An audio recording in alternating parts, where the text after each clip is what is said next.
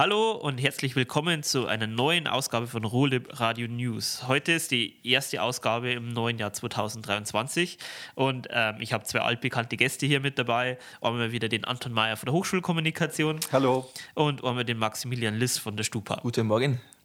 Und wir fangen wie immer mit der Hochschulkommunikation an. Und ähm, da geht es gleich darum, dass wir was gewonnen haben. Das ist ja schon mal schön. Ne? Das ist richtig. Wir haben eine ganz tolle Auszeichnung bekommen. Wir wurden gewählt zur Hochschulperle des Jahres 2022. Jetzt fragt man sich zunächst mal Hochschulperle, was ist das eigentlich? Ähm, das ist eine Auszeichnung, die vergibt der Stifterverband und zwar jeden Monat einmal. Also es gibt pro Kalenderjahr zwölf Hochschulperlen und wir waren die Hochschulperle im November 22 und dann gibt es immer noch eine Jahresabstimmung. Da stehen dann die zwölf Perlen des vergangenen Jahres zur Abstimmung und wir haben den Preis fürs Jahr 2022 gewonnen. Und das ist schon eine schöne Sache. Ja, und mit was haben wir dem genau gewonnen? Es geht um unsere Lernräume, die Scale-Up-Räume. Ähm, Scale-Up-Räume, da haben wir ja zwei davon. Und ähm, ja, wie soll man das erklären? Also in diesen Scale-Up-Räumen, das kann man sich so vorstellen, das sind äh, Räume, einer ist etwas kleiner, der andere etwas größer. Da stehen also runde Tische drin mit Stühlen drumherum. Und das Konzept, dort Wissen zu vermitteln, ist ein ganz anderes als in einem Hörsaal oder in einem normalen Seminarraum. Äh, es läuft so, dass die Studierenden, es geht jetzt hier vor allem um Mathematik und Physik, dass die Studierenden vorher sich den Stoff zu Hause anschauen. Also sei es jetzt in einem Buch, sei es aber auch vielleicht mal mit einem Video. Und sie beschäftigen sich also vorher mit dem Stoff. Sie machen dann auch oft noch einen Test zu Hause, der dann äh, der Professorin oder dem Professor zeigt, wo zwickt es denn? Ja, was muss dann noch gut erläutert werden? Und dann kommen alle in diesen Scale-Up-Raum zusammen und dann gibt es eben keinen äh, Frontalunterricht sozusagen, sondern dann sitzen die gemeinsam an diesen Tischen in kleinen Teams und lösen Aufgaben, machen Experimente und schauen, äh, wie kommen sie mit dem Stoff eigentlich zurecht. Und der oder die Lehrende geht dann einfach von Tisch zu Tisch und äh, beantwortet Fragen, stellt Fragen, überprüft einfach, wie sitzt denn das, was man jetzt da lernen soll. Und das Ganze ist natürlich wesentlich dynamischer, ähm, als nur zuzuhören und sozusagen zu schauen, ja, verstehe ich es oder auch nicht, weil die Studierenden können sich in dem Format auch untereinander helfen. Also wenn man am Tisch merkt, da ist einer, der versteht das noch nicht so richtig, dann können sich die Studierenden das untereinander sehr gut erklären. Und das ist ein Konzept, das kommt aus den USA. Dort ist es an den, an den Unis ähm, ziemlich verbreitet. Und bei uns hat es die Professorin Dr. Claudia Schäfle initiiert. Also das ist eine ganz tolle Sache. Die hat es in den USA erlebt und hat eben gemeint, das wäre doch auch was für die TH Rosenheim. Und ja, wir sind eigentlich so ziemlich die einzigen, zusammen mit der Ostfalia Hochschule Wolfenbüttel, die deutschlandweit solche Scale-Up-Räume hat. Und darauf können wir wirklich sehr stolz sein. Ja, und dass das irgendwie ähm, äh, anerkannt wird, sieht man ja an dem Preis. Dass das Absolut. Und man sieht es vor allem auch äh, an der Abstimmung, weil wir haben von allen abgegebenen Stimmen, also wie gesagt, es waren zwölf Projekte zur Auswahl, 36 Prozent der Stimmen bekommen. Also mehr als ein Drittel entfiel nur auf uns. Oh, das ist schon, schon bewundernswert. Gut, dann ähm, kommen wir gleich zum nächsten Thema. Und zwar, das ist ein sehr, sehr brennendes Thema unserer Zeit, wenn man so möchte. Und zwar gibt es jetzt ein Klimaschutzkonzept offiziell an der Hochschule. Ja, wir haben, wir haben uns ein, ein Ziel gesetzt, das heißt Klimaneutralität, und zwar bis zum Jahr 2040. Ähm, das klingt jetzt, als ob das noch weit weg wäre, aber das geht schneller, als man denkt. Und vor allem, ähm, wir setzen damit das Klimaneutralitätsziel der Bundesregierung noch etwas vorzeitig um. Also ähm, wir wollen da noch etwas schneller sein, als die Bundesregierung eigentlich äh, unterwegs sein wird. Ja, was machen wir da? Wir haben äh, ein Konzept erstellt. Zunächst natürlich erstmal geschaut, wie stehen wir überhaupt da. Und da haben wir als Referenzjahr das Jahr 2019 genommen weil es einfach vor der Pandemie war. Das ja, waren sozusagen noch normale Verhältnisse, genau. Und haben also gesagt, dieses Referenzjahr 2019, von dem gehen wir aus. Wir machen erstmal eine, eine Ist-Analyse. Wir erfassen alle möglichen äh, Dinge, mit denen wir also einen CO2-Abdruck hinterlassen. Und dann wurden auf Basis dieses Jahres wurden verschiedene Szenarien entwickelt. Also es gibt ein Basisszenario, das würde heißen, wir machen gar nichts. Wie läuft es dann eigentlich weiter? Und es gibt dann aber natürlich ein Klimaschutzszenario, wo wir schauen, wo können wir uns denn verbessern. Und es wurden dann eben auch konkrete Ziele formuliert.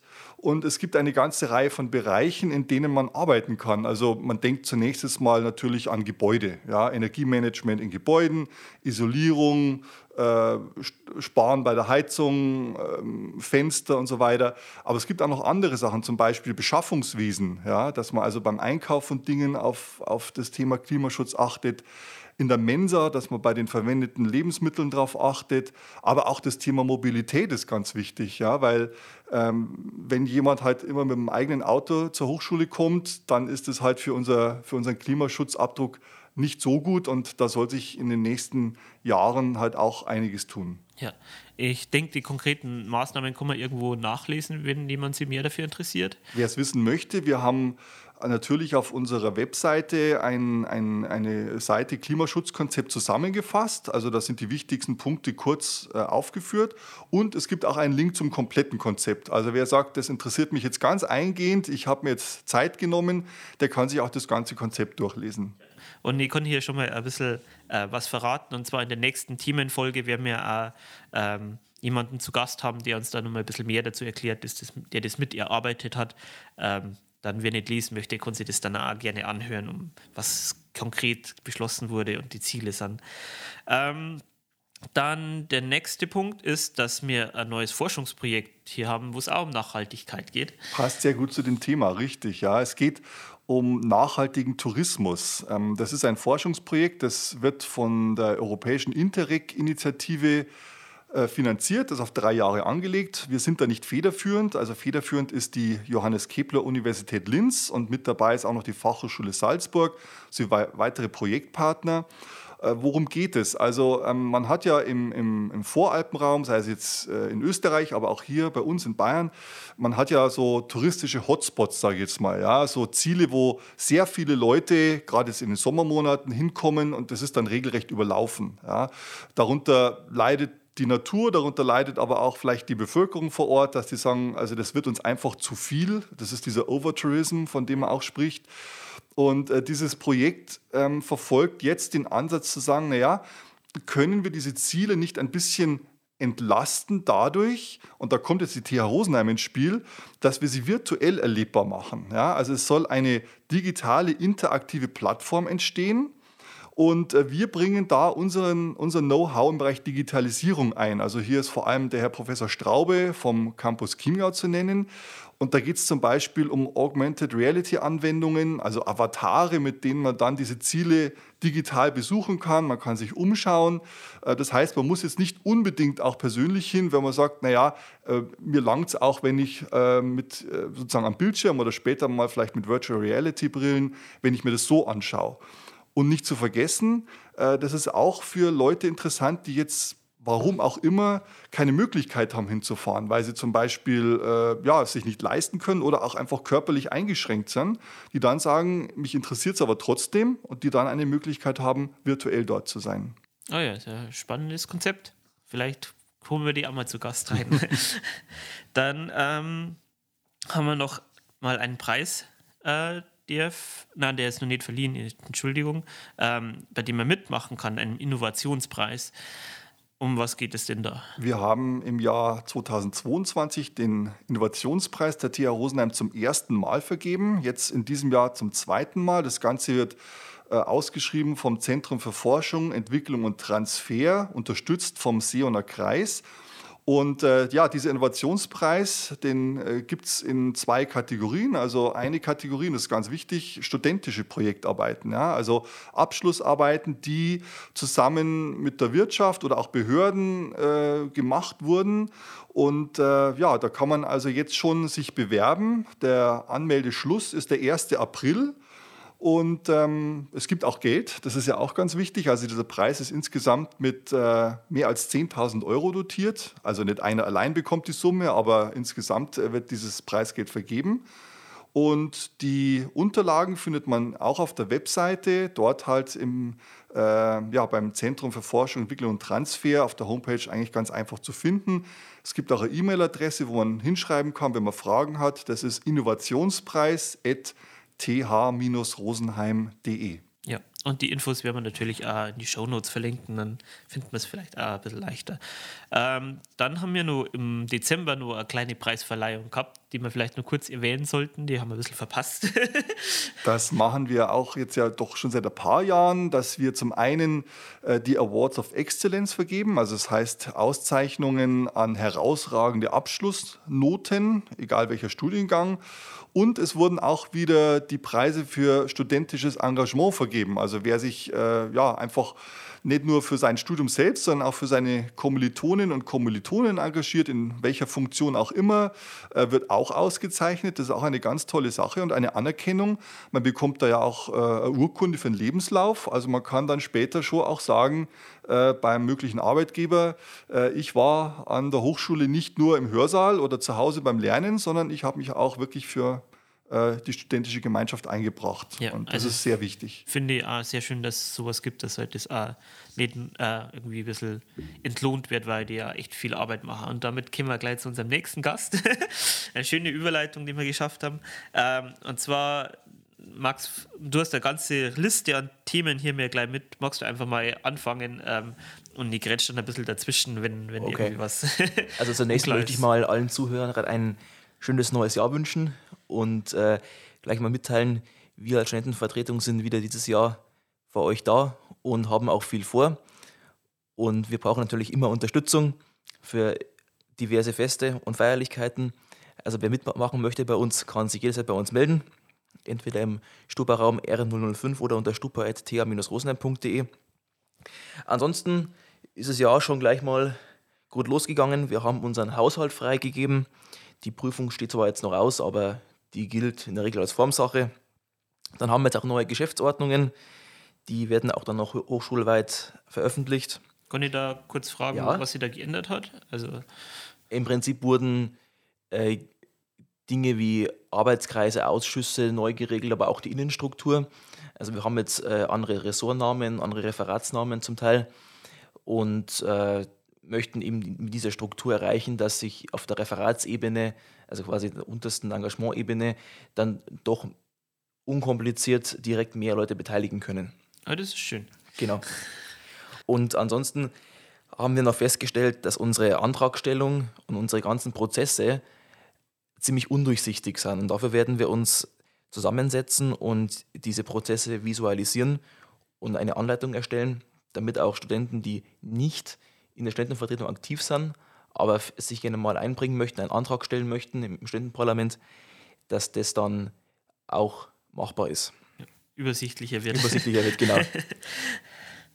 Und äh, man kann sich auch künftig über unsere Aktivitäten eben auf Instagram in, äh, informieren und äh, auch jetzt bald in einem neuen Schaukasten. Klar, ein Schaukasten wirkt jetzt erst einmal altmodisch, wobei ich sage, der hat, glaube ich, immer noch mehr Zulauf und äh, ist direkter einsehbar als irgendein Beitrag im Dashboard. Der Schaukasten befindet sich im R-Bau, schräg gegenüber von unserer Bürotür. Und da werden dann alle wichtigen Informationen auch ausgehängt. Genau. Wir haben auch derzeit offene Referatsstellen offen. offen. Zum Beispiel Referat Logistik und Referat Hochschulweite Vernetzung. Gerade letztere ist sehr interessant, weil wir natürlich viele Außenstandorte haben und da möchten wir natürlich die Studenten von allen Standorten möglichst zusammenbringen, gemeinsame Veranstaltungen planen und einfach besser kennenlernen, um auch einen gewissen Austausch hinzukriegen. Finde find ich eine sehr schöne Initiative. Genau. Wir haben da auch Gelder zur Verfügung. Wie gesagt, der Haushalt ist freigegeben. Also man kann sich da gerne mal äh, verwirklichen. Genau, ansonsten ähm, noch eine andere Information. Das Studentenwerk München hat uns zwei Dinge mitgeteilt. Erst einmal wird es umbenannt in Studierendenwerk München und Oberbayern, um auch zu verdeutlichen, dass auch andere Hochschulen wie Rosenheim dazugehören. Die zweite Nachricht ist jetzt weniger erfreulich. Wir, ähm, es gibt ja diesen, diesen Beitrag pro Semester, den man zahlen muss. Bisher waren es 75 Euro. Dieser wird erhöht auf 85 Euro gültig ab dem Wintersemester 23, 24. Okay, das heißt also im Sommersemester nun. Im Sommersemester sind es noch für 75 okay. Euro und danach sind es 85, genau. Ja, ansonsten dürfen wir als Studentenvertretung bei einer hochschulinternen Prozessoptimierung mitarbeiten. Konkret geht es dabei um den Bewerberprozess, Einschreibung, äh, Zulassung, aber auch den Prüfungen, also Prüfungsorganisation etc. Da ist in der Vergangenheit viel schiefgelaufen und diese Prozesse werden komplett überarbeitet. Und dabei dürfen wir auch unseren Teil dazu beitragen, in der Hoffnung, dass wir für die ständische Seite eine, eine gute Lösung finden werden, um die Ungereimtheiten in der letzten Zeit auszuräumen. Ich glaube, wenn, wenn das mal beschlossen ist, müssen wir mal ein längeres Gespräch führen. Genau, hier, dann, wenn wir mal mitkriegen, was deutlicher hier beleuchten. Genau, noch kann ich zu nicht viel sagen, noch war das Ganze nicht. Leider ist es, ähm, findet der Workshop während der Prüfungszeit statt. Natürlich jetzt für uns auch nicht unbedingt gut, aber ähm, wir haben trotzdem geschafft, dass wir zumindest ein paar Leute mobilisieren. An der Stelle, wer mitarbeiten möchte, kann sich gerne bei uns melden. Wir suchen da wirklich immer Leute, weil gerade äh, die direkte Erfahrungen zeigen dann oft einmal die wirklichen Probleme und dann kann man die entsprechend auch mit einbringen. Ja. Aber ich finde es sehr schön, dass ihr euch da einsetzt. Also es ist sehr wichtig, dass das nicht nur Professoren getrieben irgendwie entschieden wird. Ja. Genau. Ja, ansonsten ähm, setzen wir uns für einen möglichen Erhalt oder möglichst großen Erhalt der, des Bücherbestands der Bibliothek ein. Es gibt ja diesen Neubau und da soll eine Bibliothek auch reinkommen, bloß mit eben einem geringeren Bestand. Und wir möchten halt schauen, dass da auch die Fakultäten, die halt gerade auf Bücher angewiesen sind, dann auch weiterhin echte Papierbücher nutzen können. Wir haben dazu im Parlament auch diskutiert. Es gibt ganz unterschiedliche Meinungen dazu. Manche sagen, wir brauchen überhaupt keine, manche sagen, ohne Bücher sind wir aufgeschmissen. Und äh, damit die Qualität der Lehre natürlich auch nicht irgendwie äh, sich verschlechtert oder auch die Möglichkeiten innerhalb der Universität oder der Hochschule leidet, ähm, möchten wir uns eben da einsetzen, dass diese Bücher möglichst erhalten bleiben. In irgendeiner Form. Genau, da, ansonsten sind wir noch gerade am Überlegen, ob man, ob man eine hochschulweite Umfrage machen, damit einfach mal anonym und direkt die Anliegen der Studenten der Hochschule mal erfasst werden können. Oft einmal gibt es einfach Anliegen, die halt einen beschäftigen, aber dann doch nicht geäußert werden. Dann kommt man dann doch nicht zu uns, weil dann die Hemmschwelle doch zu groß eine E-Mail zu schreiben und so kann man das dann anonym und direkt dann direkt machen. Da werden einfach verschiedene Themen abgefragt, aber das ist alles noch in Arbeit. Wenn es dazu noch mehr Dinge gibt, äh, melde ich mich wieder in einer neuen News-Folge. genau. Ja, zuletzt möchte ich noch einen kurzen Hinweis geben. Wir werden ja als Studentenvertretung oder als Studentenparlament jedes Jahr neu gewählt. Die nächste Hochschulwahl findet eben auch wieder im Sommer statt. Also wer sich interessiert, kann sich da gerne aufstehen lassen, kann sich das jetzt schon mal überlegen und sich bei uns auch informieren, wie wir arbeiten.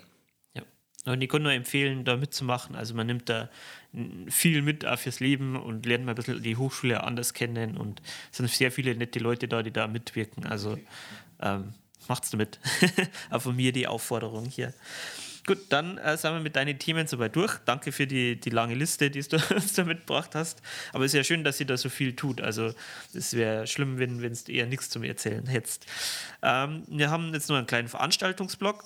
Und zwar findet am 1.2. Ein, wieder ein CB, also Campus Burghausen Live-Veranstaltung statt. Und zwar geht es da um Speicherung und Transport von Wasserstoff in LH LOHC. Äh, ihr habt nachgoogeln müssen, was das ist. Ähm, das sind im Prinzip spezielle Container für Wasserstofftransport. Äh, also es geht im Prinzip um, wie transportiert man Wasserstoff für äh, Wasserstoffautos und ähnliches. Ähm, am 15.02. ist das erste internationale Wood Bioökonomie Forum an der TH Rosenheim. Ähm, und Studenten kämen da entweder vergünstigt oder zum Teil sogar kostenlos rein. Ähm, einfach mal nachrecherchieren, wir hängen einen Link wieder in die Show Notes, wo ihr das findet und wie ihr es eigentlich anmelden könnt. Einen Tag später, am 16.02., ähm, ist wieder ein Teil der Veranstaltungsreihe Wandel durch Wissen. Dieses Mal geht es um Mobilfunk der fünften Generation, also um 5G-Technologie und was die Vor- und Nachteile von diesem Konzept sind.